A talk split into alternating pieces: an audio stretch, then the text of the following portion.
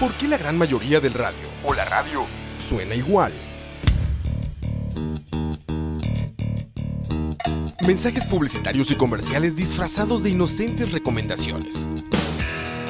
Invaden todo lo que vemos y escuchamos. Además de, por supuesto, compromisos con patrocinadores o intereses de terceros que censuran e impiden que cualquier información o mensaje pueda llegar intacto, puro y sin filtros. Al escucha. Muy pronto, una nueva alternativa a la radio. Solo escucha.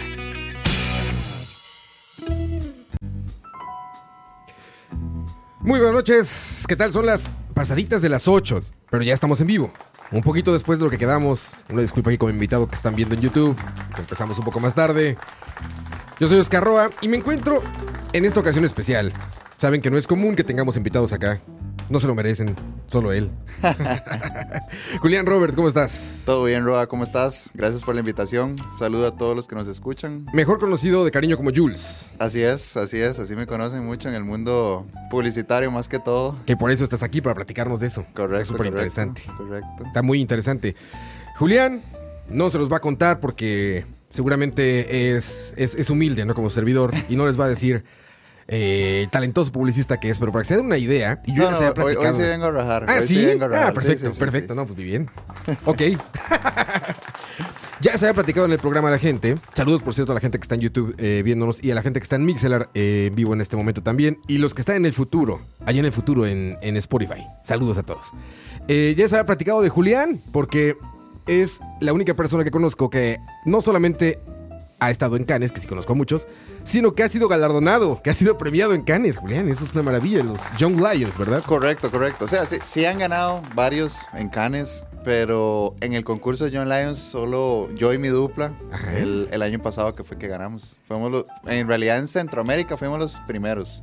Es el primer oro para todos Y Centroamérica. estuvo muy emocionante el asunto. Ah, completamente, completamente. Fuera de este mundo, es una sensación eh, increíble, una sensación en donde vos decís, pucha, cumplí un sueño. O sea, realmente es un sueño y, y he trabajado tanto tiempo para lograrlo, porque es difícil llegar allá. Entonces, Sí. eh, es, es, es todavía más el sentimiento de que decís, le ganamos a 70, 80 países, los mejores países a nivel eh, publicitario, y Costa Rica está ahí de primer lugar. Entonces, Para los que quizás están un poco perdidos con qué es Cannes, para un breve resumen, es, es un festival de, de artes, creatividad, eh, audiovisual. Tiene muchas, este, bueno, tiene como varias. eh, el abanico es medio amplio, más o menos, pero una de las partes más importantes es la publicidad. Correcto, empezó siendo el, es un festival de publicidad, todavía sigue siendo un festival de publicidad. Creatividad, Clar- eh. claramente ya la publicidad ha migrado a otro, a otras cosas. Ahora es más arte, ahora es más eh, Ah, creatividad y son ideas, es diferente. Y el festival sigue siendo, el core del festival sigue siendo la publicidad, claramente. Pero eh, ahorita es, es mucho más amplio, como decís. Es como decir el mundial de la publicidad. Ajá, Imagina- es- imagínate los Oscars, pero la publicidad. Es eso, Se tal cual. reúnen, sí, sin tanto lujo, claramente. Pero se, re- se reúnen todas las, las, las agencias más grandes del mundo, los creativos más galardonados del mundo. Y es un, es un festival de una semana, son cinco días, en donde durante estos días, en las noches, premian eh, diferentes categorías en co- conforme vayan, obviamente, las ideas entrando en estas categorías. Son Porque 29. Te ponen a hacer creatividad ahí. O sea, hay que decirlo. No es nada más preparar un proyecto previo como los Oscars y llegar y ya que te galardonen. Es como, me acuerdo que eh, yo estaba viviéndolo con tu hermano aquí mientras tú estabas allá y los pusieron a hacer creatividad ahí. E- Y les, Eso, les hacen un pitching correcto. proyecto y, ¿no? eso, eso en, el, en, el, en el festival de John Lyons, porque En Young Lions solamente. Correcto. Cabe la, la- la explicación aquí. Digamos, tenemos el Festival de Cannes, existe el Festival de Cannes, Ajá. que es donde todas las agencias llevan sus campañas que hicieron. Ajá. Todas las marcas, no sé si se puede decir marcas aquí, pero bueno, todas las marcas del mundo Todas que se ustedes pueden se decir. La pueden que imaginar. quieras. La que quieras. Se puede decir, por ejemplo, Coca, la. la marca que tú quieras, no hay problema. Entonces, eh, sí, sí, el festival trata de eso. O sea, el festival como principal eh, objetivo es premiar las mejores campañas. Ajá. Dentro del festival está este, este mini festival que es para gente que va de entre los 20 a los 30 años. Creativos que estén dentro de ese rango de, de edad, que tienen que pasar un concurso previo en cada uno de sus países. Los países... Un eh, filtro, un primer filtro. Correcto. Son, éramos 80 países, si, si mal no recuerdo. Eh, en Costa Rica, eh, el concurso se trata de que a- entre duplas, en parejas, te dan un brief de alguna marca. En nuestro caso, cuando ganamos era Imperial. Y si Imperial está escuchando, es hora de patrocinar aquí también. Saludos a Imperial. Eh, entonces tenemos 24 horas para armar una campaña. Ellos nos dan un objetivo, este es el objetivo, este es lo que queremos hacer, esto, esto, esto, esto y esto. Tenemos 24 horas, el diseño no importa porque claramente 24 No hay tiempo de horas no hay, hacer no hay- artes. exactamente. Exacto. Es más que toda la idea. Entonces tenés que presentarla eh, 24 horas después. En este caso éramos, creo que eran 120 duplas por ahí en Costa Rica. Ujú. Todas peleando en una misma categoría, que era la categoría digital, que obviamente es la más relevante hoy en día, la publicidad, todo lo que se ve en digital. No necesariamente un posteo, sino una plataforma. Sí, exacto. Que ahorita platicaremos un poco, ya que nos cuentes a detalle como de, Correcto, sí. de qué va la publicidad actualmente. Y eh, de ahí, eh, un jurado internacional se encarga de, de- de escoger el bronce, el plata y el oro de Costa Rica. Eso sucede en todos los países.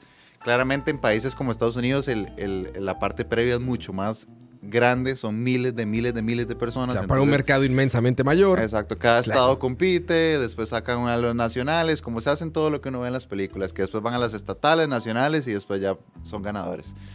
En nuestro caso, eh, de esas 120 duplas, nosotros, nos escogieron a nosotros. El premio siempre es ir a Cannes a competir allá, representar a Costa Rica, no tanto en, en este caso todos éramos de agencias, sino representar al país en el Festival de John Lions, que es el mismo proceso que se hizo aquí. El proceso de que tenés 24 horas para presentar una idea Un brief. te un brief, tengo un brief, 24, 24 tenés horas. 24 horas. Allá obviamente es mucho más rígido porque allá te, te, te ponen a trabajar en el mismo palacio donde ocurre el, el- el festival. Tenés obviamente todo muy limitado, una computadora que no tiene acceso a internet de nada más que, que para Shutterstock, en donde sacas las imágenes que, tenga, que quieras usar y Sí, listo. stock, tu imagen de Exacto. stock. Es- es- son un montón de como tipo booths con todas las, las banderas pegadas de los países que están participando. Eh, nuestro año tuvo algo diferente que, que nos lo dijeron hasta allá, que claramente a uno le da un poquillo más de miedo, que aquí no sucedían, por ejemplo, en Costa Rica, y era que teníamos que presentar la idea frente al jurado. Teníamos cinco minutos solo para presentar la idea. Ok. Entonces, ya eso obviamente te empieza a comer un poco las ansias, es, eh, eh, tenés que presentar a la gente que ni siquiera conoces, que no sabes quiénes son, son, son bueno, obviamente son publicistas bastante, Reconocidos. Reconocidos. medio, Claro. pero vos nunca les has hablado, entonces obviamente la sensación es diferente. Y así fuimos país por país, cinco minutos cada uno de los países, de los 80 países, todos teníamos como, como un horario, cada, cada cinco minutos entraba un país nuevo. Eh, 80 países presentaron. Después, cuando terminamos como a las 4 o 5 de la tarde, porque empezamos a las 8 todos los países, Ujú. eh, elegían un shortlist, una lista corta de los países que eran finalistas. Ujú. Me acuerdo ahorita que me acuerdo, estábamos con China, con México, eh, Gran Bretaña, que compiten ellos como Gran Bretaña, eh, Lituania. Lituania. nos- Lituania. nosotros, Chile, eh, Estados Unidos, Ajá. y no recuerdo qué más. Éramos ocho países, de los Ok. cuales habíamos tres latinos, México, Chile y nosotros. Después había que volver a presentar.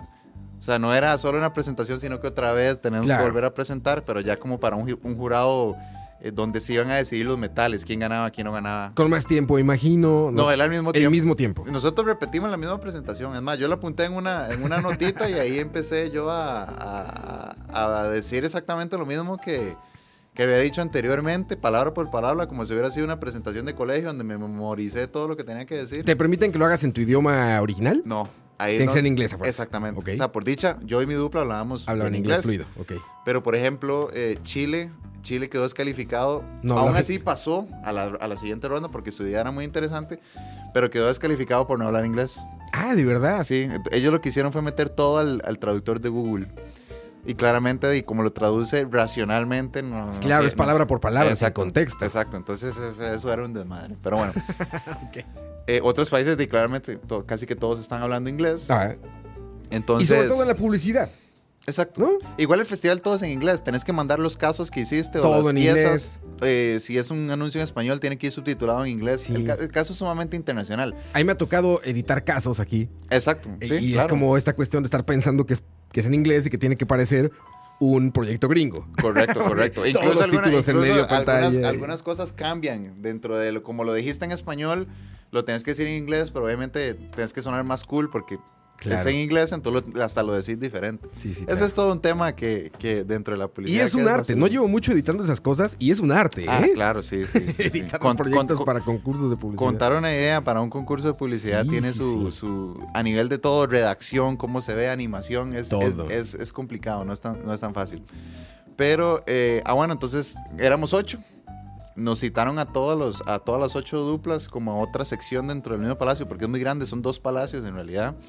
Eh, es, bueno, es el mismo palacio donde se hace el Festival de Cannes un mes antes de, de películas. Ah, Entonces sí, sí. es... es eh, la ciudad solo vive de eso, realmente. Sí, de, los eventos. Tiene eh, este, este, este lugar, bueno, este palacio tiene 300 días al año donde hay un, un evento.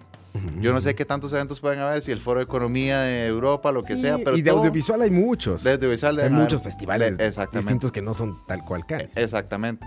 Pero ahí ocurre mucho, mucho de esto. Entonces el palacio es, es, es, muy bonito, es, diferente, o sea, es algo demasiado grande para uno estar ahí de Costa Rica, chiquitito, pero Claro, claro. ahí lo logramos. Impone. Exacto, impone demasiado. Eh, y ya nos citaron a los ocho.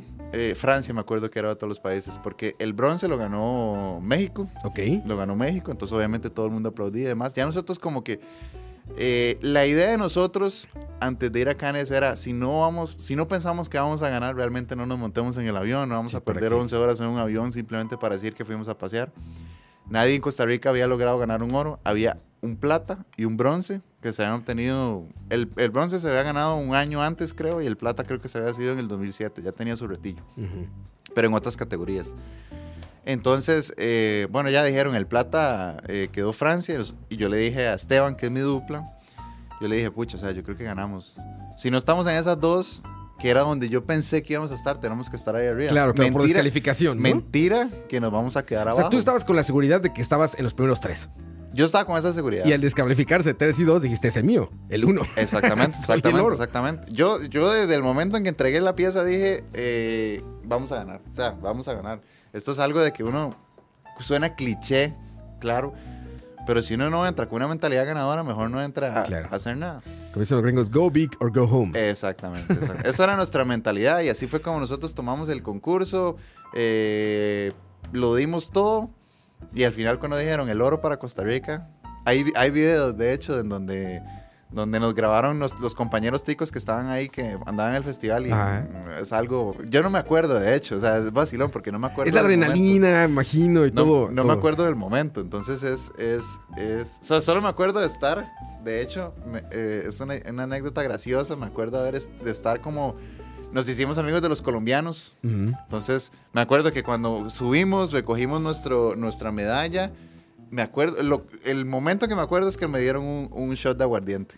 Así nada más me pusieron la botella de aguardiente que la había metido en una botella, en una botella con agua. Sí, y es, sí. es en ese momento empiezo yo a acordarme. empiezo yo a mandar mensajes a mi mamá, llamo a mi novia, llamo a toda mi familia. Entonces, todo, obviamente, todo se empieza, se empieza a dar el mensaje en Costa Rica, que eran aquí como a las 8 de la mañana. Entonces, te empiezan a llegar todas las felicitaciones. Eso, eso fue el un jueves. El festival corre de lunes a viernes. Y a los John Lions que ganan el oro, siempre el, el día siguiente en la premiación, que todos los empiezan como a las 7 de la noche por ahí, donde premian todos los, los oros, Ajá. pero a nivel mundial, de las campañas grandes, Sí. eh, a los John Lions nos toca subir. Entonces, claramente nos entramos por una puerta separada, diferente, entramos por la puerta de los ganadores, Ajá. eh, nos sentamos en la parte más adelante, como si estuviéramos en los Oscars, que todos se sientan Sí. al puro frente. ¿Dónde está Brad Pitt? Correcto. No donde correcto. está Exactamente. este- Ahí estaba yo. si no es, ¿Dónde está la distribuidora ahí atrás? El invitado por RP, no. ¿Dónde está Brad Pitt? Ahí estaba Julián. Correcto, correcto. Ahí estábamos. Esteban y yo, o sea, eh, en el momento que, que nos dijeron, ahora sí, anunciamos el, el ganador de, de la competencia digital, obviamente el corazón a mil, a mil. Sí, ya claro. dijeron Costa Rica. Es vacilón porque lo, lo que yo más pensaba en ese momento, inclusive tiempo antes, es hay que subir unas escaleras para subir al escenario. Yo dije, por favor, no te caigas. no te caigas, porque eso lo está viendo un montón de gente, lo está viendo tu mamá, porque lo está No seas vivo. el nuevo meme. Exactamente. Entonces yo subí las escaleras lento, así como poniendo los pies bien, no sé qué. ya. ¿Alguien se había caído antes o se te ocurrió No, a ti no, nada no, más? a mí se me Ah, ocurrió. ok, nada más se te metió a la cabeza la idea. O sea, a mí se me ocurrió la idea de que podía pasar y que Sí. lo más seguro es que me iba a pasar a mí. Ah, Sí. Como es mi suerte, me caí caminando en la graduación, entonces yo dije, del Ya. colegio, entonces Ah. dije, ah, ya tengo mi... Ahí mi- está, traumas mi- infantiles. Exacto. Ahí está Julián. Era un trauma infantil. Pero... Se llenó de banderas de Costa Rica, me acuerdo el, el escenario. Sí, bueno, todo... yo estaba, si mal no recuerdo, estábamos filmando un comercial con tu hermano. Sí, me acuerdo, me acuerdo. Y me acuerdo que yo estaba dirigiendo el comercial y Diego se me acercó y me dijo, ganó, ganó, ganó. Le dije, no mames, ¿cómo crees? Sí, ganó, no mames, qué chingón, güey. Y, y- y me acuerdo que eh, vi estas fotografías todo donde, pues, como muchas pantallas, con la bandera de Costa Rica. Exacto. Y tú subiste con la bandera de Costa Rica, ¿no? Correcto, Sí, todo el escenario, acuerdo. todo el escenario se puso la bandera de Costa Rica. Fue, Eh, sí, yo sí no, ni, no, ni la vi. porque Sí, en las momento pantallas de atrás de ti yo iba, con, de- yo iba con el pensamiento que te digo. No, No se caerme. caiga. Después iba yo con la bandera muy enrollada, entonces yo dije, güey, pucha, o sea, eh, tengo que desenrollar esto rápido porque esto ocurre en segundos, nada más llega ahí. No te van a dar un minuto. Exacto, arriba. te dan la medalla, te toman una foto y listo. Entonces se me enrolló la, la bandera y no podía, y no podía, y no podía. Claro, para mí fueron horas ahí arriba. Sí, Yo después claro, dije sí. que, que me había pasado eso, no, no. Y la gente me decía que ni se notaba, que no sé qué. Yo ahí dándole, dándole, dándole. Hasta la, hasta la que nos premió nos empezó a ayudar y ya, bueno, ya. Sacamos la bandera de Costa Rica y, y yo creo que eso es de los momentos más, más, de más orgullo que he tenido en mi vida. Claro. O sea, realmente tener ahí la bandera, porque ya había visto yo en días anteriores, porque como esto fue el, otro, el, el último día, ya habían subido gente con bandera de Sudáfrica, de Marruecos, países que no ganan tanto y tal vez solo tienen un representante en el festival. Sí. Entonces, eh, como, se, como se veían ellos con la bandera, todo el mundo les aplaudía, entonces yo decía, no, no, yo quiero sentir esto. Entonces en ese momento yo dije, pucha, o sea, Es- estoy, estoy en lo más alto ahorita en este momento de mi carrera. Es Sí, algo que, exacto. que he trabajado por cinco años, que es lo que llevo en publicidad, cuatro años y medio. Había participado tres veces antes en John Lions, entonces, y no había ganado, entonces eh, obviamente era... era, La era- cuarta fue la vencida. Exactamente, y haber ganado la primera vez allá. Claro. Entonces, no, no, fue algo, fue algo, o sea, realmente inimaginable. Fue, Y más cosas vendrán, pero como dices, hasta este momento o hasta ese momento es el punto cúspide de tu carrera. Ya Correcto, vendrán cosas después. Correcto, correcto, correcto. Seguramente más grandes, es muy talentoso y seguramente vendrán, pero en ese momento estás. Y estás en el. En el primer escalón, digamos, para llegar a lo, a lo más alto, no de tu carrera, sino del general de la carrera de, de la publicidad. Exacto. ¿No? O sea, es como el primer pasito para el que el- para el más grande, digamos. Sí, correcto. El, el, el... O sea, ganarse, ganarse un John Lions en Cannes, Ya, ya está cabrón. solo, solo creo que solo 12 países lo hemos ganado. Claramente porque como es la, la competencia digital, no, creo que son 12 o 15, eh, es muy nuevo, porque lo digital obviamente a Sí, nivel claro. publicidad está, está empezando, está muy nuevo. Entonces solo somos como 12 países los que, los, los que hemos logrado esto. Yo Claro. creo, no estoy seguro, creo que somos solo tres países en Latinoamérica que hemos ganado este, esta, esta competencia que para mí obviamente es la más relevante porque es donde va el mundo, es donde va la publicidad, todo ahora es digital. Entonces ahí es donde tenemos que estar. Claro. Y, y sí, o sea, de ahí a ganar un Cannes, yo creo que obviamente ese es, ese es mi próximo objetivo Claro. este año, que por cierto, por haber ganado eh, el año pasado, exacto, nos regalan todo el viaje, entonces todo obviamente fue regalado, el hotel, el, el transporte, la comida, solo, solo el pasaje Ya aéreo. fuiste en modo relax, me decías. Ah, ya completamente. fuiste en modo voy a disfrutar de Exactamente. la Porque costa festival- francesa. Porque el festival también eh, es un festival que tiene muchas charlas, todos los días hay cientos de charlas con gente súper interesante. Y publicistas, cineastas, directores, etcétera. Estaba ¿no? Alfonso eh, Cuarón ahí. Alfonso Cuarón, Exacto, ejemplo, ahí. sí. Entonces no pudimos entrar porque la fila que se hizo para entrar era demasiado larga y el, el teatro Todo- no. Fue Roma eso. El efecto Roma, sí. Correcto, correcto, correcto. Y bueno, pero gente, gente a nivel mundial, por ejemplo, vimos una charla con el director de mercadeo mundial de Apple, que vos decís Apple, de las marcas más importantes, Coca-Cola, todas las la personas publicidad. importantes de, de la creatividad, del marketing, de, de la publicidad, todos están ahí, todos estamos reunidos ahí. Y entonces el festival es muy abrumador, tenés charlas cada 10 minutos empieza una, tenés como 7 u 8 auditorios en donde hay charlas, tenés que dividir tu día, no puedes ir a todo. Claro, sí. Entonces te abruma un montón porque cuando te dicen, este es el calendario de hoy, tenés 45 charlas en 4 horas, entonces uno dice, pucha, ¿cuál voy? ¿A cuál voy? Sí, ¿cómo escojo? Exacto, es, es demasiado difícil escoger. Entonces yo fui más tranquilo en eso, voy a ir a este, voy a ir a este, voy a ir a aprender. Teníamos una pieza compitiendo ya para Cannes por parte de la agencia. Sí. No ganó porque, bueno, igual ganar en Cannes es, es completamente difícil. De hecho, este año hubieron 31 mil inscripciones. 31 mil. 31 mil inscripciones y solo ganaron 900. Claro. Entonces, imagínate el porcentaje que, que- que no gana, que son de 98% de la gente no gana. y entonces- ya de por sí estar en esos shortlist ya es mucha cosa. Correcto, correcto. Ya, ya llegar, ya llegar a un shortlist es en, en, en Cannes ya es algo que vos decís, tengo que celebrarlo. Sí, ya, ya estás compitiendo con lo mejor de lo Exacto, ya pasar ese, ese filtro es, es lo y más difícil porque es demasiada la, demasiada la competencia. Es que imagínate campañas de Brasil, eh, de Singapur, de Australia, de Nueva Zelanda, de China, de India, están ahí a la par tuya, a la, a la par de la campaña sí. de Costa Rica. Entonces, cuesta destacarse, tiene que ser algo realmente arriesgado, que ahorita vamos a hablar de- del riesgo aquí que, que estamos tomando en Costa Rica a nivel publicitario, más que todo. Pero sí, el festival este año lo disfruté un montón. De hecho, dos grandes amigos míos fueron los que ganaron John Lions este año, entonces andaban compitiendo allá. Entonces andaba también yo como papá, mentor, tratando de Sí, sí, sí. ayudarles, que el pensamiento, que esto, esto y esto, el estrés, uno se estresa mucho porque el tiempo es corto, entonces tienes que hacerlo todo muy rápido. Entonces estaba ahí como tratando de dar la voz de la experiencia, por así decirlo Claro. en, en- en esto. Pero les fue bien, no, no, no ganaron, pero su trabajo estuvo, la verdad, bastante bueno. Y de ahí, eso es. eso lo Gabo que es que uno de ellos, ¿verdad? Gabo es A uno de ellos, correcto. después, saludos. Sí, Gabo. Gabo. Compañero mío en, en- en varias agencias. Y Pancho es el otro, que también es compañero mío También lo ahorita. conozco, Que sí. también es exacto, todos trabajamos juntos. Todos estamos ahí. en lo mismo. Exacto. Eh, bueno, se, se- se- se fueron contentos, o sea, realmente vieron lo que es ese festival, que es como lo más top que uno puede llegar. No hay nada más arriba que eso. O sea, no hay nada. Sí, nada sí, es el nada. tope. Es el tope. Es Si vos ganas ahí, ya estás en el tope, ya estás con, con- como en el Olimpo de la publicidad. Claro. Y ahí lo que es interesante es que, eh, hablando de, de historias, eh, de ideas, perdón, no de historias, de, de ideas, pues ahí no importa si la idea se desarrolló en un penthouse en Manhattan o en una cabaña en Punta Arenas. O sea, las ideas compiten a los mismos niveles. No estamos hablando de una competencia de producción, no estamos hablando de una competencia, o sea, de, de quién tiene el mayor presupuesto, de quién tiene este el, el mejor talento, la, la, la, la, a cuadro, esto, no estamos hablando de ideas. Correcto. Y aparte, como les hicieron ustedes en Young Lions particularmente, las que se crearon en 24 horas, Sí. ¿no? A ver, eh, siempre va a haber, siempre va a haber, eh, van a haber países que les va mejor. Sí. Estados Unidos, por ejemplo, es el país que mejor le va. Claramente tienen un nivel de producción altísimo y un nivel de, de inscripciones altísimo. De hecho, creo que es como un 10% de las inscripciones son de Estados Unidos. Y una historia muy larga con la publicidad, Exacto, ¿no? exacto. Entonces, si vos ves una idea de Costa Rica versus una idea de Estados Unidos, siempre va a tener un poquito más de peso la idea de, de- Claro. de Estados Unidos. O sea, estás hablando de un mercado mucho más grande. Si vos tenés, por ejemplo, una idea de McDonald's de esos dos países, vas a decir, sí, pero en el McDonald's de Estados Unidos se vendieron mil veces más hamburguesas que, que en el mercado, Sí, que que en el mercado de Costa Rica. Claro.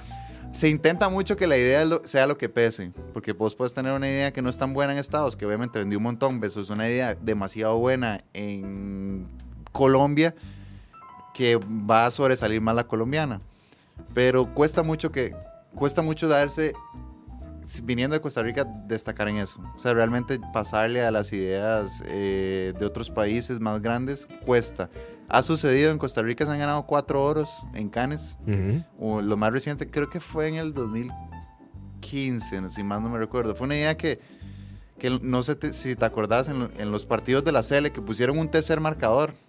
Sí, ¿era lo de la violencia? Correcto. La Si, había una, si había una llamada de violencia, mujer. subía ese marcador y así. Esa, esa, esa, esa campaña eh, ganó tres oros allá, que es de hecho el mejor, el mejor rendimiento que ha tenido en una agencia de Costa Rica en, en Cannes. Ganó tres oros, o sea, ya eso es algo, palabras Sí, mayores. Claro. Eh, pero de ahí hemos, hemos rozado en los platas, hemos rozado en los bronces. Este año eh, Costa Rica se ganó un bronce con una, con una campaña que a mí me gusta mucho, que era para las elecciones. Claro, es un tema muy, muy coloquial en el país, porque las elecciones en otros países son mucho más severas, o sea, realmente no se habla tanto de eso, hay, eh, hay temas de interés mucho más importantes. Aquí es una celebración realmente. Correcto, como debería ser, aquí es una Como debería de ser celebración. en todas las democracias. Entonces, eh, di, lo, que, lo que ganó esa vez, yo no sé si, si recordás, fueron unas...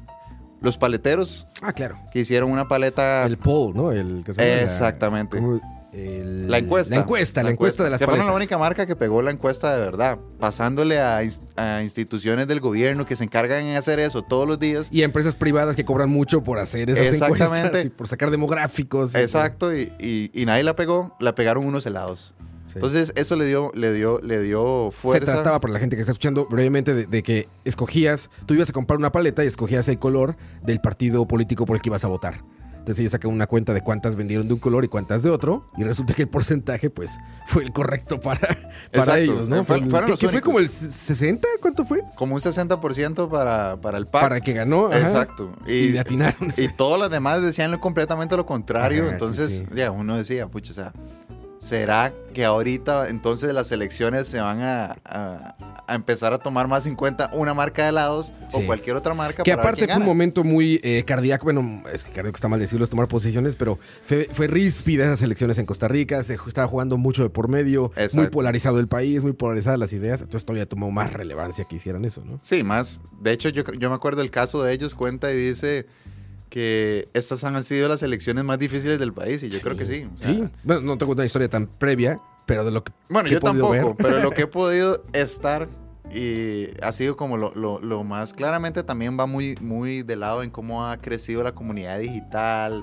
y eso obviamente ha ayudado a que, a que en las elecciones se hable mucho más de la cuenta, la gente hable mucho más, porque ahora en digital todo el mundo tiene su, su opinión y en estas elecciones se dio mucho eso, que todo el mundo quería opinar y todo el mundo pensaba que, que esto es lo que tenía que hacer el presidente. Entonces yo creo que eso le ayudó mucho a esa campaña.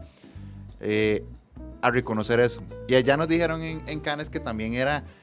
eh, era muy impresionante que en Costa Rica se tomara ese- el tema de las, de las elecciones con ese, con ese lightness de, ah, sí, una marca de helados sí, hizo sí. esto. Otra marca de hamburguesas llevó a los candidatos y se pusieron el, Correcto, se pusieron la, la, la, la coronita corona. y demás. O sea, es raro, te lo digo como, como extranjero.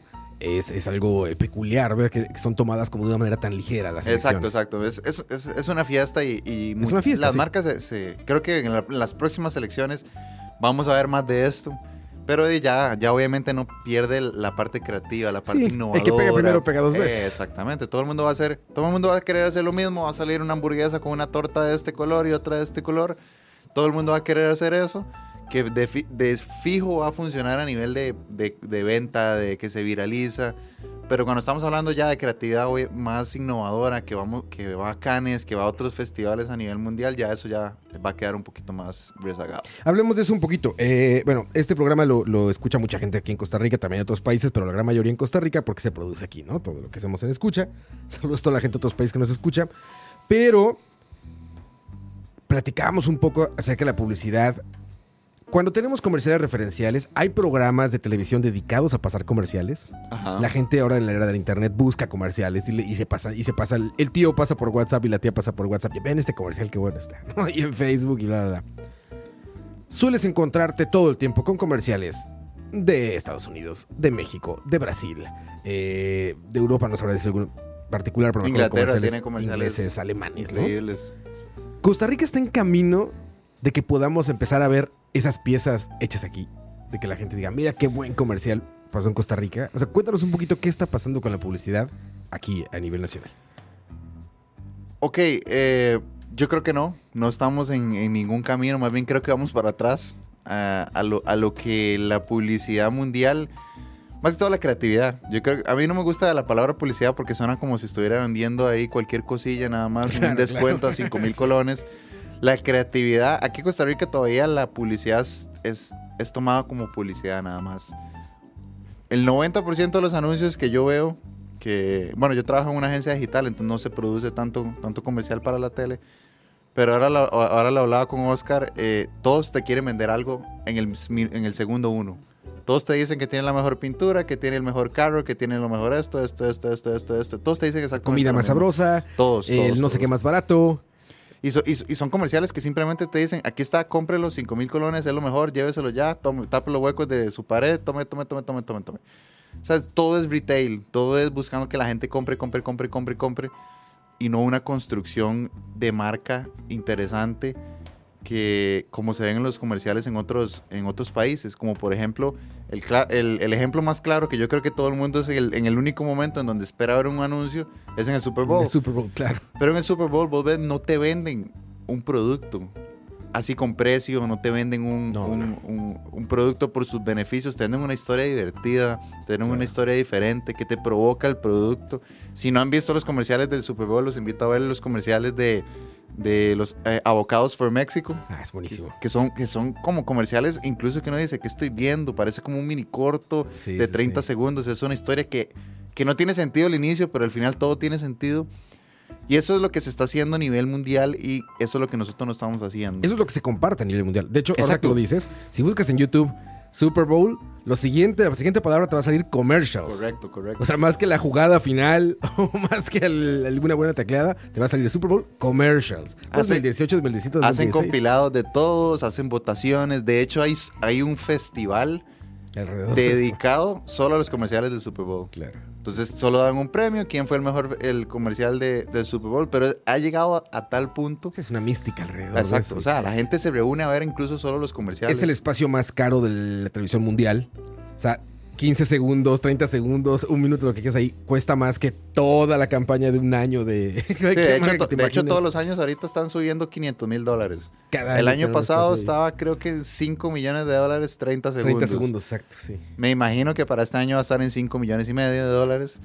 Y, y vos ves, eh, hay comerciales de un minuto y medio que uno Sí, dice, sí, ahí sí. van, uno va contando los dólares mientras van pasando los segundos. Sí va sonando la caja registradora. ¿no? Exactamente. Tú- Hay marcas que, que gastan, eh, hacen más de un comercial, eh, demasiado, o sea, realmente hay, pero si vos te pones a pensar, de hecho es una, es una mate que, que, que, que dieron en el, que a mí me dieron en la universidad, Está- te están viendo 300 millones de personas en ese momento. Sí, sí, sí. Estás pagando 5 millones de dólares, básicamente estás pagando como 0,3 centavos de dólar por persona. Por persona. Que es carísimo. Exacto.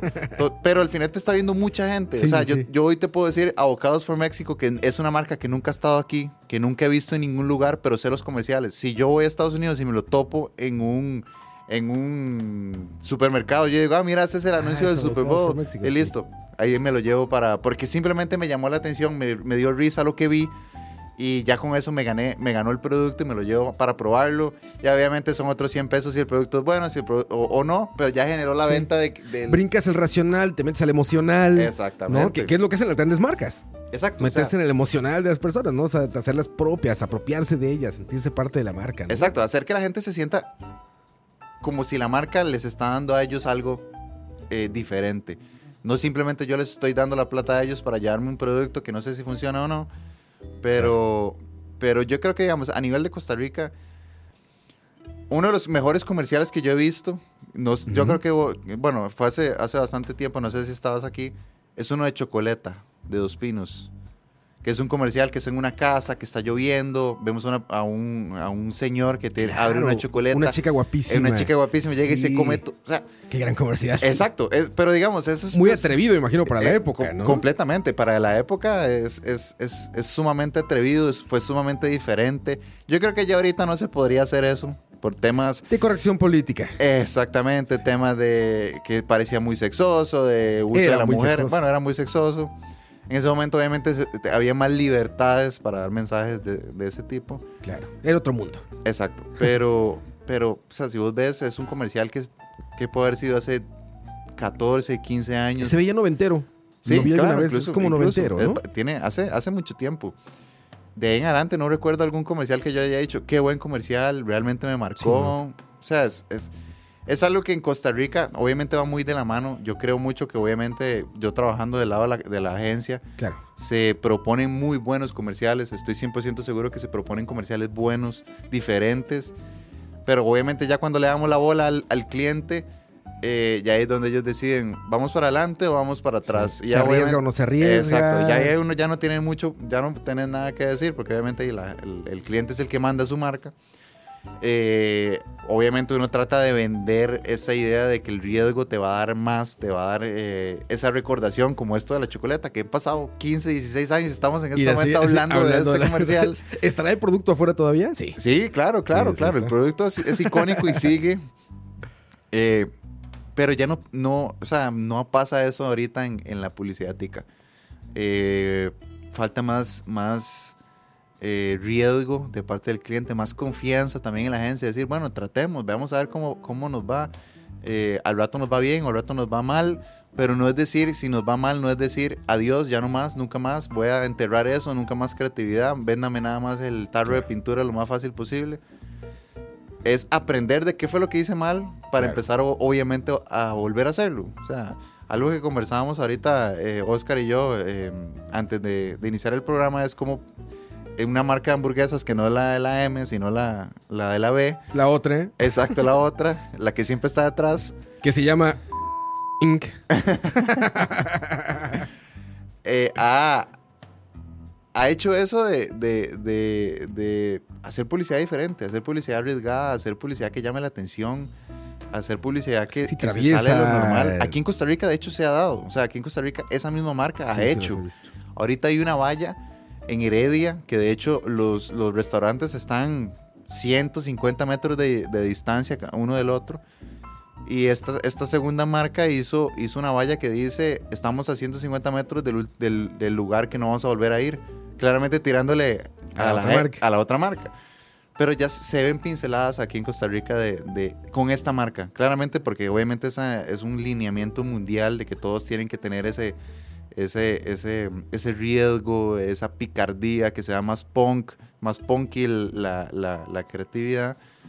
Aquí ellos creo que son los únicos que lo han hecho.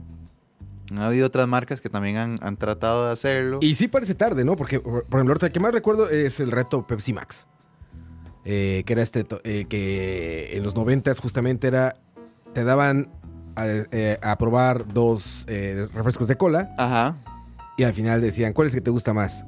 No, pues este. Y lo abrían y le decían, ah, mira cuál es. Porque, ah, bueno, previamente les preguntaban, ¿cuál es tu refresco favorito? ¿no? Y Mm. decían, Coca-Cola. Ok, entonces, prueba estos dos. ¿Cuál es el bueno? Este. Y les destapaban y era Pepsi, ¿no? Y era como, Exacto. "Ah". Eh, después hay otros ejemplos. Por ejemplo, en México me acuerdo mucho de televisoras que igual hicieron uno de las vallas, pero hablando de los noventas. Una construyó una valla y la otra mandó a construir una valla enfrente. Y se contestaban cada mes. Exacto, sí. Se contestaban no, así. no, Entonces estamos en el 2019. Ah, sí, 30 sí. años después. Eh, o veintitantos años después. Y sí, estamos es- empezando a ver. Y seguimos en pañales, o sea, eh, en todos los lugares, bueno, claramente también a- ayuda a que en Estados Unidos, por ejemplo, yo puedo eh, tirarle a mi competencia sin que haya un... Sí, un problema legal. Exacto, un problema legal. Aquí toda el- la parte publicitaria está muy rígida, cuesta mucho poder hacer algo. No, no podemos decir mucho de las otras marcas, todo tiene que ser como con detallitos, Sí. de que obviamente la gente lo conecta rápidamente, pero Muy polite. muy, exacto, muy polite y yo creo que la creatividad debe ser un poco más atrevida, debe ser algo diferente. De por sí estamos compitiendo en una góndola para que escojas este o este, porque yo no puedo decir que este yo soy el mejor y este es, es más malo por, por alguna razón. Claro. Que él también tenga, si yo le tiro a alguna marca, que ellos también tengan la oportunidad de devolverme a mí. Y se hace obviamente una competencia diferente, no tenemos que llegar a algo que, que, la, que la creatividad que ha pasado en otros países ha llegado a ser algo que, que más bien destruye, no construye. Sí, que también es el otro extremo. O sea, es, es la parte negativa de tomar esas acciones. ¿no? Exacto, Cuando lo toman mal y se convierte en algo vulgar. Y... Exacto, exacto. Obvio. Que como ha sucedido, bueno, como, como esta otra marca de hamburguesas, que es- ha sido la más atrevida, yo creo, de todas, porque todos recordamos anuncios. De hecho, vos pones anuncios que han prohibido en la tele y creo que de 10, 8 son de esta marca, porque siempre usaron la figura de la mujer en vestido de baño, comiendo una hamburguesa enorme. Claro. Que eso funcionaba antes, pero Most ya voy. American Burger. Exacto. Sí. Ya, ya, eso funcionaba antes, ahorita tiene que ser un, un- un pensamiento. Bueno, ahorita también es que todo el mundo es muy, muy susceptible, es muy sensible. Entonces, sí, sí. yo lo veo con la publicidad que nosotros hacemos en digital. Hay mucha gente que se queja por cualquier cosita y demás. Pero, pero yo me imagino est- esta, esa susceptibilidad en los momentos que salían esos comerciales, obviamente hubiera, hubiera creado, eh, hubiera destruido la marca por completo. Pero lo que, lo que quiero decir es, debe- las marcas obviamente deben adaptarse a lo que la gente quiere ver ahorita, pero siempre ir un paso adelante, para que lo que vean ellos digan, pucha, qué innovador, qué diferente, me llamó la atención, porque si yo estoy hablándoles en el mismo momento, a como, a como es la gente hoy en día, que ve una cosa y el siguiente ya se aburrió, Es efímero, ¿no? exacto, ya no pasó más. Por ejemplo, Stranger Things ya empezó, en una semana después ya nadie se va a acordar qué fue lo que Y- pasó. Y, es brutal porque ves la publicidad, por ejemplo, que, que lanzan para Stranger Things y dices, a ver, gastaron decenas de millones de dólares en publicitarla, ¿no? El boom va a durar cuatro días Exacto. y la gente va a decir, ¿qué sigue? Exacto. ¿No? Y ya, la, eh, ya la próxima semana viene La Casa de Papel. Ent- ya, Entonces ya Stranger. Things es, son noticias viejas. Y ya, vamos, desde el pasado, ¿no? Exacto. Entonces, Qué fuerte, cabrón. Yo es más, la gente que los consume. Siempre lo platico en el programa, ¿no? Esta, la producción de Stranger Things pasa un año, año y medio, dos años haciendo ocho o nueve capítulos y la gente se sienta un sábado, y la ve toda. la ve toda y al final dice, no está tan buena. y Exacto. ya, vámonos. Hace ¿no? un tweet y se acabó. Hace un tweet, no, no está tan buena. Y listo. Ya al día siguiente la vida continúa, Y pero ya, exacto. Entonces, las marcas tienen que ir un paso más adelante porque si llegan, si llegas en el mismo momento, siempre vas a llegar tarde. Si vas a hacer un meme Sí, de algo que está sucediendo, como por ejemplo, aquí lo, lo- lo que tengo aquí tal vez más fresco fue con esto de las pastoras, no sé si recordás. Claro, las flores rojas. Que estas, todas las Navidad. marcas habían este, este, este mae que, que vendía pastoras y toda, todo Que el mundo- muy galán, muy Exacto. guapo, ¿no? Todo el mundo estaba ahí como loco, todas las marcas empezaron a hablar, hablar, hablar, hablar, hablar y demás. Y ya uno veía que una semana después salía un posteo de una marca y uno decía, ya, ya se siente viejo, ya no es, ya no es lo mismo. O sea, si uno quiere ser una marca arriesgada, tiene que salir en el momento, tiene que salir antes. Si es algo que es de real time, como, este, como en este caso, Ajá. que es algo que pasó en el momento y necesito ya hacerlo, hacerlo de una vez, no dudar tanto, hacerlo, tirarlo. Y si es algo que vos pensás, que yo creo que la, la, la sociedad va hacia esto, entonces una marca de- o- diga, ok, voy a construir sobre esto porque voy a Claro. hablar diferente. Y la gente en las marcas necesita gente arriesgada que tome decisiones rápidas, ¿no? Exacto, O sea, estamos de este lado. de, eh, la o sea, si un creativo llega y se le ocurre una grandiosa idea acerca de algo que acaba de salir hoy, la decisión tiene que tomarse hoy. Exacto. Nos metemos, nos subimos al tren o no. Ya Exactamente. díganme, no, no, no porque si llegas una mañana. semana después, O un, un día después ya, es noticias es lo más no cool del mundo. Eh, sale ya como el, el splashback, ¿no? Ya es como, o sea, ya Sí, en lugar la de bien, gente, la gente, la "Ah, gente sí, te dice, ya eso pasó, ya eso Sí, pasó, ahora está pasando esto y Get esto over y it. Exacto. Avancen. Y más ahora como, como en el mundo digital que todo se mueve demasiado Y rápido. todos En- opinan. Exacto, y en, eso hay un nuevo meme y después al otro día hay un nuevo GIF, después hay una nueva noticia, después alguien dijo algo en la tele que no tenía que haber dicho, entonces ya está pasando esto. Sí, sí, es una carrera, ¿no? Eso es, es una gran carrera eh, a nivel de que las marcas tienen que estar listas para tomar ese riesgo, hacer algo diferente. Y algo que, que, que, que me traje yo de Canes es utilizar mucho el contexto en donde vive la marca. O sea, no, por ejemplo, habían cientos de cientos de cientos de cientos de campañas en este Canes que hablaban de plástico. Plástico es un, es un tema muy general, es O sea, un- de eliminar el uso del plástico. de eliminar el uso del plástico, de, de todo lo que está pasando en los mares y demás, cientos de cientos de campañas. A nivel, lo hablo más a nivel de, de si quieres ganar en un festival, no tal vez de ganarte a la gente, porque tal vez esas campañas en esos países funcionaron y demás, pero tal vez a nivel de un festival es aprovechar el contexto que tenés, ya sea en la cultura, en el país, en la misma marca, tal vez sea la única marca que puede decir esto, aprovecharlo, construir sobre eso, porque solo vos lo puedes decir. Entonces, eh, muchas marcas tratan de meterse en el mismo tema, entonces al final de cuentas es simplemente un mar de marcas hablando de lo mismo.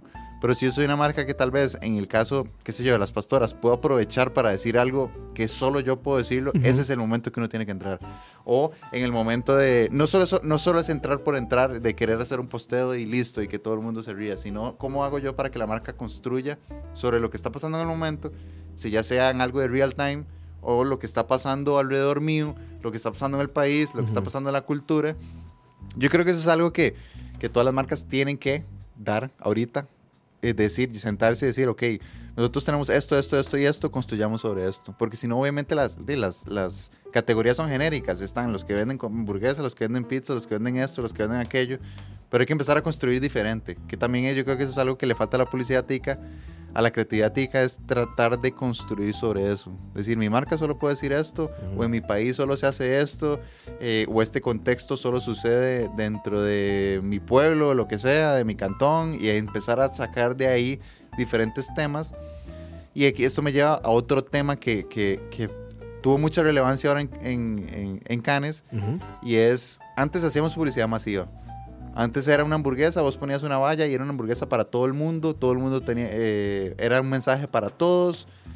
Ahorita la publicidad mundial, lo que está ahorita en, a lo que va, al camino que va, es a la publicidad más en nicho. Targetea- targeteada, ¿no? Eh, Y, y tiene que ser, no tiene que ser en comunidades enormes, como decir, voy a hacer una campaña para todos los que tengan ojos cafés y Sí. vas a sacar todo el mundo. Sí, esos targets que dicen, esta campaña es de 14 a 56. Exacto. Ah. exacto. Todo el mundo, exacto. Todo el mundo.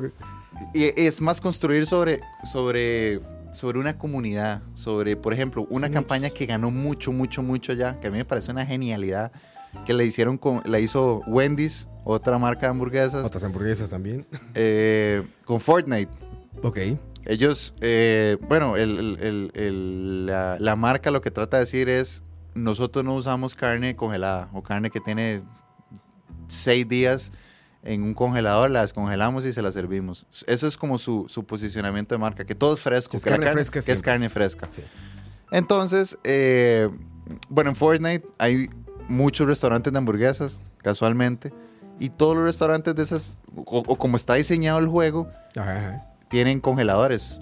Entonces lo que hizo Wendy's fue, simplemente puso un, un, un tweet en donde decía, hey, hoy vamos a hacer Twitch, en donde vamos a mandar casualmente, y eso es, eso es como anillo al dedo, hay una personaje de Fortnite que tiene con las colitas rojas, parece a la, Ok, a la de. Wendy's. Entonces dijeron, hey, vamos a, a estar en Twitch eh, destruyendo todos los congeladores de, eh, de hamburguesas. No necesitamos. No vamos a matar a nadie, simplemente vamos a ir a destruir todos los, los congeladores. Y eso fue lo que hicieron y en eso generó que todas las personas que están haciendo Twitch o que están jugando el juego hicieran lo mismo.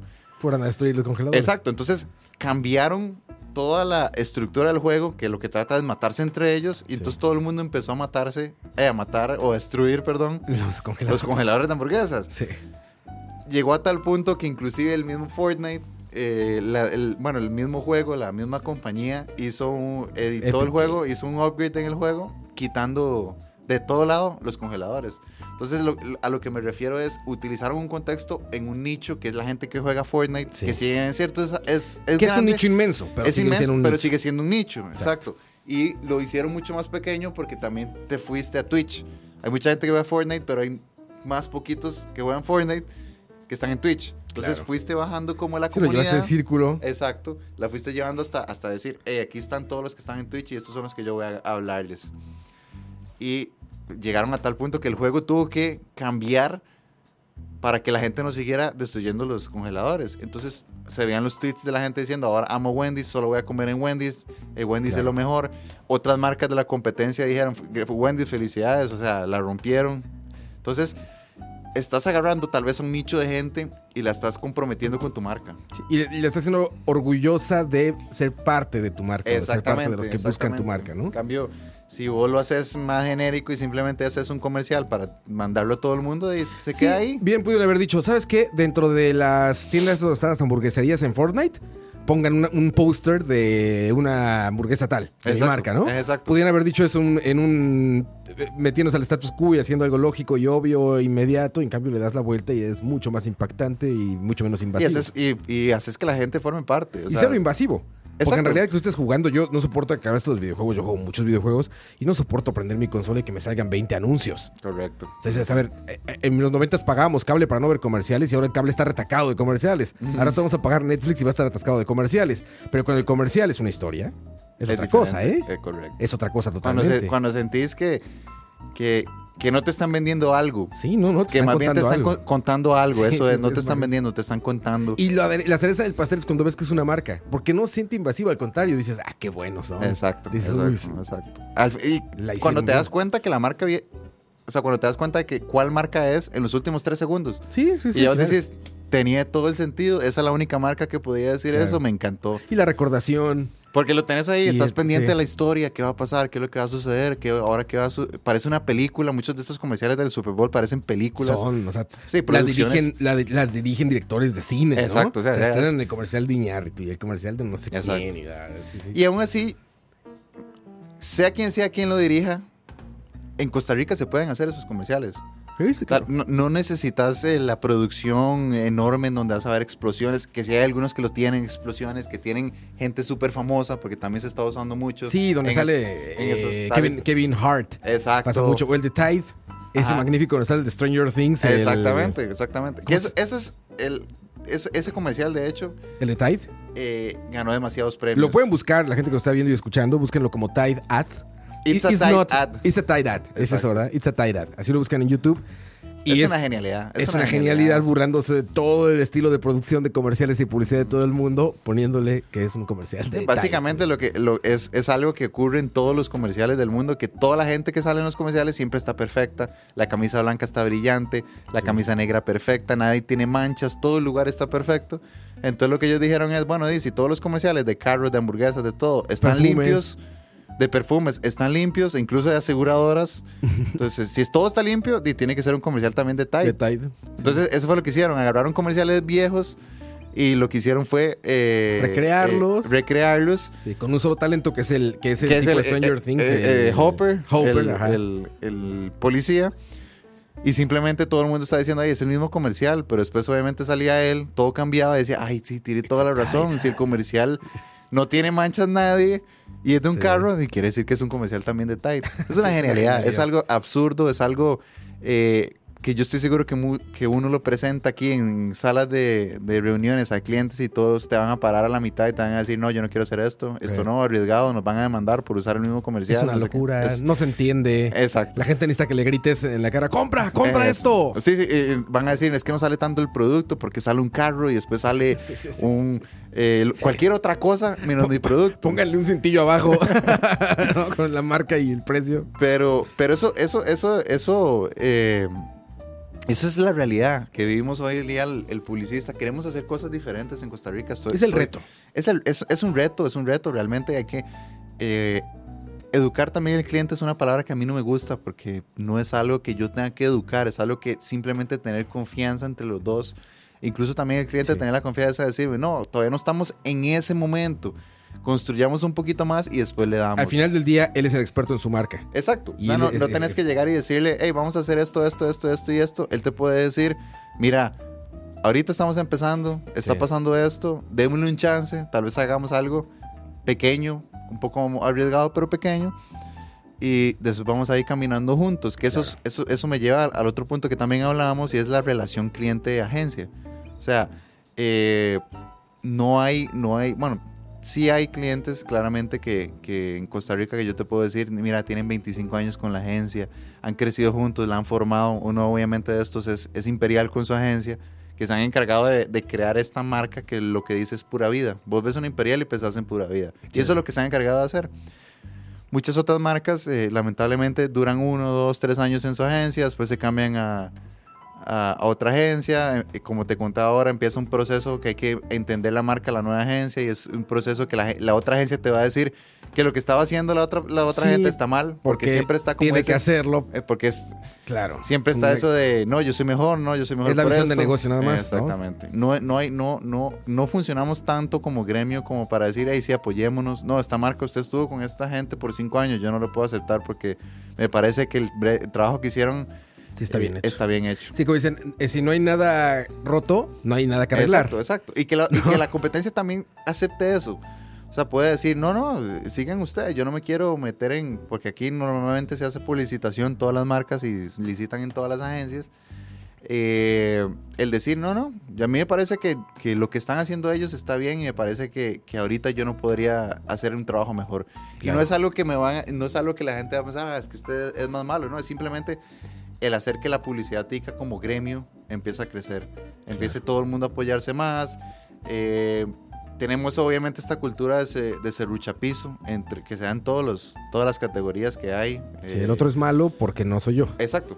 Y, y simplemente por eso mismo. El otro es malo porque pasó esto y listo. Y yo te puedo hacer algo mejor, que ni siquiera está comprobado que puede ser mejor. Simplemente es la idea de que tenemos de que yo lo hago mejor.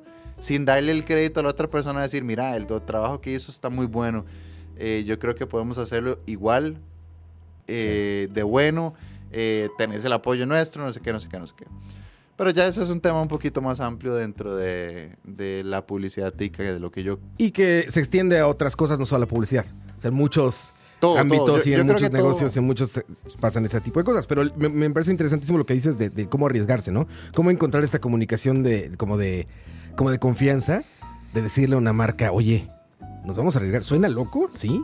pero este va a ser el, el hitazo. Exacto. Las grandes marcas es tal Así- cual como lo han hecho. Así Es tal empezaron, cual. así empezaron. Hay todas. películas alrededor de ideas publicitarias o creativas de marcas, ¿no? O sea, a ese grado. Es un tema como súper sexy. Bueno, la serie esta que se hizo famosísima del publicista Mad Men. Mad Men. Mad Men, Mad Esa madre hizo que todo el mundo se sintiera publicista, ¿no? Exacto. Y es, es, si bien es cierto, no sé, tal vez, yo he tratado de verla, pero me parece todavía muy novelesca la Sí, serie. yo de hecho cuando me la, me la hypearon tanto, o sea, me dijeron tanto, tienes que verla, tienes que verla, es que no es magnífico, no sé qué. Yo me imaginaba algo más de, de publicidad tal cual. Sí, no, y yo- no, es muy novela. O sea, es una novela donde alguien es publicista, o sea, donde está Exacto. alrededor de una oficina de publicistas, pero no tiene tanto que ver con eso.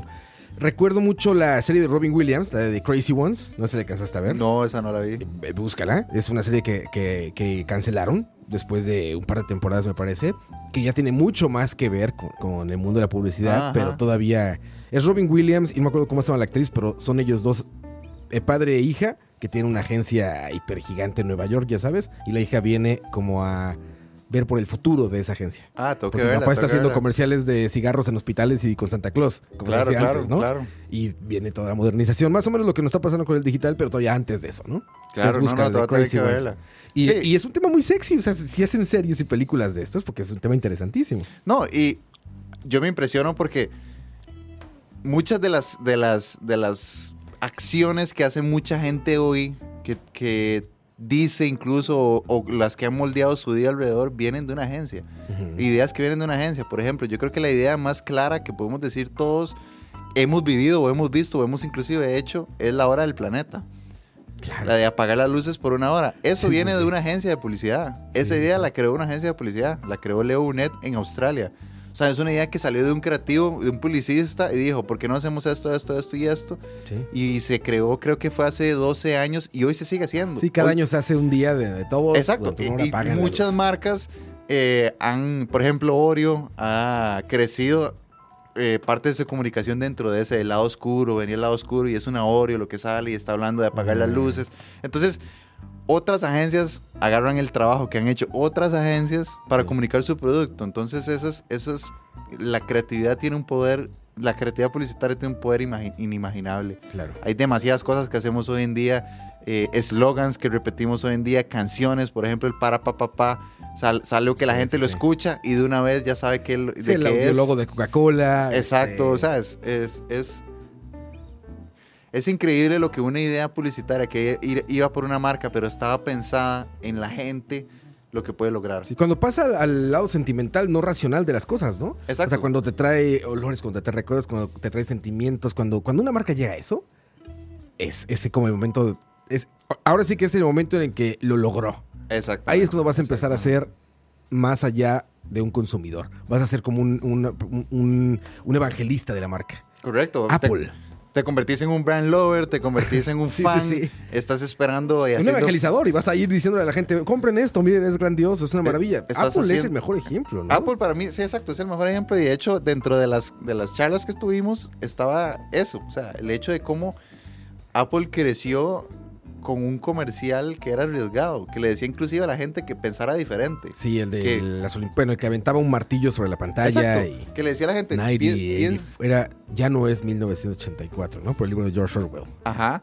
eh, piense diferente, haga las cosas diferentes. Sí. Esta es una computadora que le va a ayudar a eso. O sea, a que lo, lo que usted está pensando en este momento, que me imagino que cuando salió el comercial todo era muy rígido. Sí, Claramente IBM, ahorita, ahorita todo es eh, mucho más abierto, pero en ese momento todo el mundo tal vez vos decías, tengo este día, no, no, pero este día está muy rara, está muy diferente. sí, sí, Eh, sí. Que me imagino que eran grandes ideas de negocio, lo que sea. contra el status quo, Exacto. ¿no? Era contra todo Y eso. que llegue una marca y me diga, está bien pensar así y que incluso utilice personajes que pensaron así y que son personajes que no tienen nada que ver con, con, con alguna marca o No, algo, no. como por ejemplo que salía Gandhi, que salía... Grandes Lennon, pensadores, pacifistas. que hicieron algo diferente, que hoy en día lo leemos en los, en los libros de estudios sociales de las escuelas por una razón, porque pensaron diferente.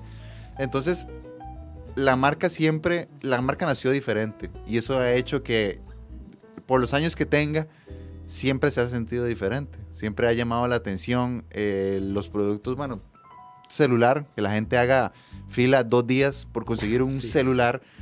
Que no Sí, se sí, ve.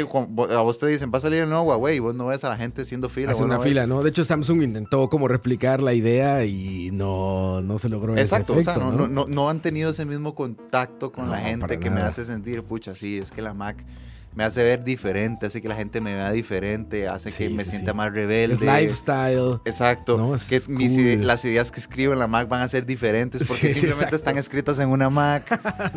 Entonces- si escuchar la música desde un Es- hasta se escucha diferente. iPhone va a ser muy distinto, ¿no? Exacto. Escucharla desde otra cosa. Entonces, eso es el mejor ejemplo de, de una marca y que nació así. O sea, no es como, porque mucha gente tal vez va a decir, dices que tienen toda la plata del mundo, eh, sí, oye, pero nació pequeñita. Nació en una cochera en Palo Alto, California. Exacto, o sea, nació con una idea. Es que eso es lo importante. Nació como una idea y tenía su esencia de qué era lo que quería que la gente pensara de ella. No es algo que simplemente nació y de pronto voy a ver qué es lo que la gente piensa y basado en eso voy a construir mi marca. No, yo digo, esta es mi marca. Si a usted le gusta, bien y si no le gusta, también. Y solo decir eso ya te llama la atención. La rebeldía siempre te va a llamar la atención. O sea, el, ya sea de una marca, ya sea de cualquier cosa, eh, te va a llamar la atención lo diferente, lo que no sé qué es eso, me da como ner- Sí, sí. nervios, me da miedo, me, eh, me provoca diferentes sentimientos, eso siempre te va a llamar la atención. sí. Y la publicidad tiene que ser así, o sea, la publicidad tiene que hacer que la gente llore viendo un comercial, que la gente se ría, que la gente se sienta identificada, le dé dolor de estómago, decir, eh, a mí me pasó eso. Eh, por ejemplo, que yo vea un comercial en donde alguien se va a subir a un escenario y se cae, yo voy a decir, uy, yo pensaba eso mismo Sí, sí, sí, claro. lo, a tenía en mi cabeza. Entonces, ya eso se me queda a mí, porque eso es algo que yo he vivido, eso es algo que, a mí, que me cambió. Inclusive hay comerciales que cambian la forma de pensar de la gente, de cualquier tema. Ahorita que está muy de moda, bueno, no está muy de moda, sino que ahorita es muy necesario todo lo que tenga que ver con, con- con la comunidad gay. Que hay comerciales que, te, que hacen a una persona que tal vez no apoye el- la comunidad, decir, mira, sí, tiene razón, voy a informarme un poquito más y tal vez lo que hago es eh, ser más sensible hacia el tema. O sea, la publicidad puede lograr eso. Sí. La publicidad vista como creatividad, no como, como que simplemente te voy a Sino vender como una esto. herramienta de venta. Exacto, nada más te voy a vender esto y, y listo. O sea, es, es lo que te hace a vos llegar a, una eh, a un supermercado y ir directo, e ir directo al, al pasillo 7 porque yo sé que ahí están las galletas que cuando vi el comercial me reí y las voy a comprar. Sí. Que puede ser que hayan unas galletas que sean más ricas, que sean más baratas, Más baratas que, que tengan esto, pero Sí. no me han causado a mí algo que yo diga voy a ir con, esto, sí, con no pasa. Exacto. Es una- Es, es- práctica ese más. lazo emocional aquí se, se, se, se, está empezando a hacer, pero estamos en pañales. Estamos en pañales, nos falta eh, lo más importante y la palabra que yo creo que hemos, hemos repetido más veces en el programa, arriesgarse. O sea, ese riesgo de decir, voy a decir algo diferente, a ver qué pasa. Y a- prepararse para poder explicarle ese riesgo a un cliente que al fin y al cabo va a tomar la decisión. Exacto. Cuando lo explicas como tú lo estás haciendo bien aquí y lo estás explicando a la gente, tiene mucho, eh, eh, tiene mucho sentido el decir voy a tomar riesgos, ¿no? Quizá el mal explicarlo, como dices en un pitch, un pitch es llegar a, hacer- a platicar la idea publicitaria, ¿no? Bueno, una idea en general. Si tú lo cuentas mal, por más buena que sea la idea, igual vas a asustar a la gente y se va a echar Correcto. para atrás. Entonces, es como prepararse y, y no arriesgarse a lo tonto, sino arriesgarse, arriesgarse bien. Fíjate, un comentario en el chat dice: el anuncio del blanco de color de piel. Qué curioso que lo digan, porque tú estabas en ese equipo de trabajo. Sí, de hecho, bueno, la idea, la, la idea nació de un compañero mío y, mí- y conmigo. Y bueno, vos la grabaste. Yo Entonces- dirigí el comercial de eso. Entonces estaba así, sí, ahora vi el comentario y yo, mira, sí, ese es sí, ese es un. Pero para que veas, o sea, para que lo veas, eh, el comentario te. O sea, el comercial tuvo que haber impactado a, a, a esta persona para que esté comentándonos acerca de Sí, para que se eso. acuerde. Entonces, para que lo recuerde, eso fue de que hace dos años, dos años por ahí, dos años y Tres, medio, tres. años, ya tiene su rato. Y todavía la gente se acuerda de, de- de- de ese tema porque era un tema diferente, era un tema trataba de real, de decirle a la gente eh, del color de piel en realidad es cualquier color. Entonces, no existe color piel. Exacto. Y eso era algo que publicitariamente estaba dándose, se está dando hasta ahorita, hasta, o hasta hace dos años. Y es lo que te digo, la marca se adelantó a hablar de un tema que tal vez la gente no estaba tan consciente y era algo tan simple como, era un, como decir un lápiz de color. Y lo tocamos en el momento perfecto porque lo que vino después... cuando la bola de nieve estaba creciendo. Exacto, con- nos montamos en esa bola de nieve cuando ya empezaba a crecer y todo el mundo empezaba a hablar de ese tema, que es muy cierto. Eh, pero, mm, o sea, ese, es- ese es el tipo de publicidad que, que tenemos que hacer. El hecho de que tres años después, en un podcast, alguien no lo menciona y casualmente estamos dos personas que, que creamos esa idea y, y, y, y le dimos para que viera la luz. Pero eso es, es eso mismo. Es, esto es como el ejemplo más claro que puedo yo tener. Cuando un comercial a alguien le, le- se acuerda de ese comercial y se lo dice a la gente. Yo lo que les digo eh, a mis compañeros o tal vez a los creativos con los que trabajo, que ta- tal vez estén en un nivel más abajo, que esta campaña, yo siempre lo digo como un ejemplo, llegó, mm, mm, o sea, volvió a mí por una tía. Una tía que mandó el video eh, al, al chat familiar. Dijo, hey, vean qué lindo este video. Yo, ni siquiera, nadie sabía que, que yo había Que formado había sido parte. parte de esa idea. Y yo, ah, sí, muy bonito, no sé qué, no sé qué. Y en eso obviamente mi mamá dijo, ah, sí, ese video lo hizo Julián, ese día lo hizo Julián. Sí. Pero ya decir que llegó a mí, no porque, no porque la gente diga, hey, esto lo hiciste vos, sino porque me cautivó el mensaje, fue diferente y, y lo compartí. Es, es un lo logro. O sea, Exacto. Para mí, pieza eso lo es, logró. para mí eso es el logro más grande que puede tener una, una pieza de publicidad, cuando llega al chat de la familia. Cuando... Sí, cuando te regresa como boomerang, Sí, ¿no? Cuando se lanza y de exacto, repente vuelve a exacto. caer y dices, Y a mí a veces me llegan comerciales de mis tíos y mis tías que yo vi hace tres años. Y, hey, vean qué bueno este comercial. Y yo, sí, mira, salió. Yo obviamente no digo nada, pero yo soy un adicto a esto, o entonces... sea, se dedica a saberte, es parte de tu responsabilidad estar atento a ver qué está pasando. Pero digo, pucha, tres años después y el comercial sigue, Sigue siendo teniendo viral impacto. en WhatsApp, en Sí, sigue teniendo Instagram. impacto. Entonces ahí es donde uno dice, wow, el poder que tenemos los publicistas en las manos es, es demasiado Es fuerte. brutal. Pero dile a Steve Jobs. Exacto. Que O sea, mucha gente todavía está, está todavía un poco confundida de qué era. Pues no importa lo que era, la mercadotecnia, como la entendemos hoy, ¿no? Es Tiene parte mucho que ver, exacto, mucho en parte de él. Sea lo, llamen lo que quieran, diseñador, este genio, programador, eh, geek, nerd, dámelo como quieran. la mercadotecnia que ese güey provocó, hasta la fecha sigue dando, sigue dando como Completamente, frutos, sigue- completamente. El hecho de, de decirle a la gente, eh, incluso arrogantemente, hey, Sí. mi producto es mejor que el de todos ustedes. Sí, sí, sí. Y decirlo así, con esa, con esa ganas de creerlo, de creérselo, de decir, sí, sí, es que lo mejor, ¿y qué quiere que le diga? Sí, es Sí. mejor. Y hoy en día, yo creo que, bueno, ninguna PC ha logrado dar un mensaje No, tan poderoso no. como ese. Y porque- ahí siguen sacando. Y por más que ya fue gente, se murió el creador, ya salió, se ha llegado y salido gente y todo eso, la marca sigue estando ahí presente en el lado sentimental de la gente, donde dicen mi lifestyle es este, ¿no? Exacto, O sea, consumo esto exacto. porque es la forma de vida que quiero. Y pueden haber computadoras, celulares mejores, cámaras mejores. Siempre que- las ha habido, pero ahí está, la isla ahí está. Es, es- es- es un crecimiento de marca eh, bastante. Bueno, yo creo que sí, como decías, es el mejor ejemplo. O sea, no hay, no hay marca que haya hecho más por ella misma que Apple. Porque hay otras marcas que se estrellan en el momento de hacerlo por tratar de querer ser diferente cuando todo el mundo ya se las imaginaba de una forma. Sí. Eh, es ser eh, leal a, a la esencia con la que naciste. Si, Sí. tu, si tu marca es aburrida y le habla a un nicho aburrido, sigue haciéndolo. Pero que la gente que le guste eso siempre diga, ah, no, es que a mí me encanta. Puede ser aburridísima, pero a mí me encanta. Cuando ves que en 30, 40 años de historia de tu marca ya hay cuatro o cinco películas de cómo se hizo y que eso, eso, te das cuenta que es una lo por década. lo hiciste y lo lograste en la vida. Julián, ya nos aventamos toda la hora, pero me encantaría que estuvieras aquí de vuelta porque hay muchísimo más de qué hablar sí, aquí. yo feliz, yo feliz. Hablar y, de esto es y súper interesante. Y esto, y esto, fíjate que es algo que yo creo que te digo, el- el- la publicidad es un tema como tan sexy que le interesa a todo el mundo esté o no involucrado directamente en el negocio. Digo, todos al fin y al cabo somos este, parte de la publicidad porque todos consumimos productos de una u otra manera. Y como tú bien lo denominas creatividad, no publicidad, pues me parece que es como la manera correcta en la que todos los que estamos involucrados de manera directa deberíamos de verla. Correcto. No, Como creatividad, Exacto. no como... no como vender un producto, sino hacer que la gente sienta algo.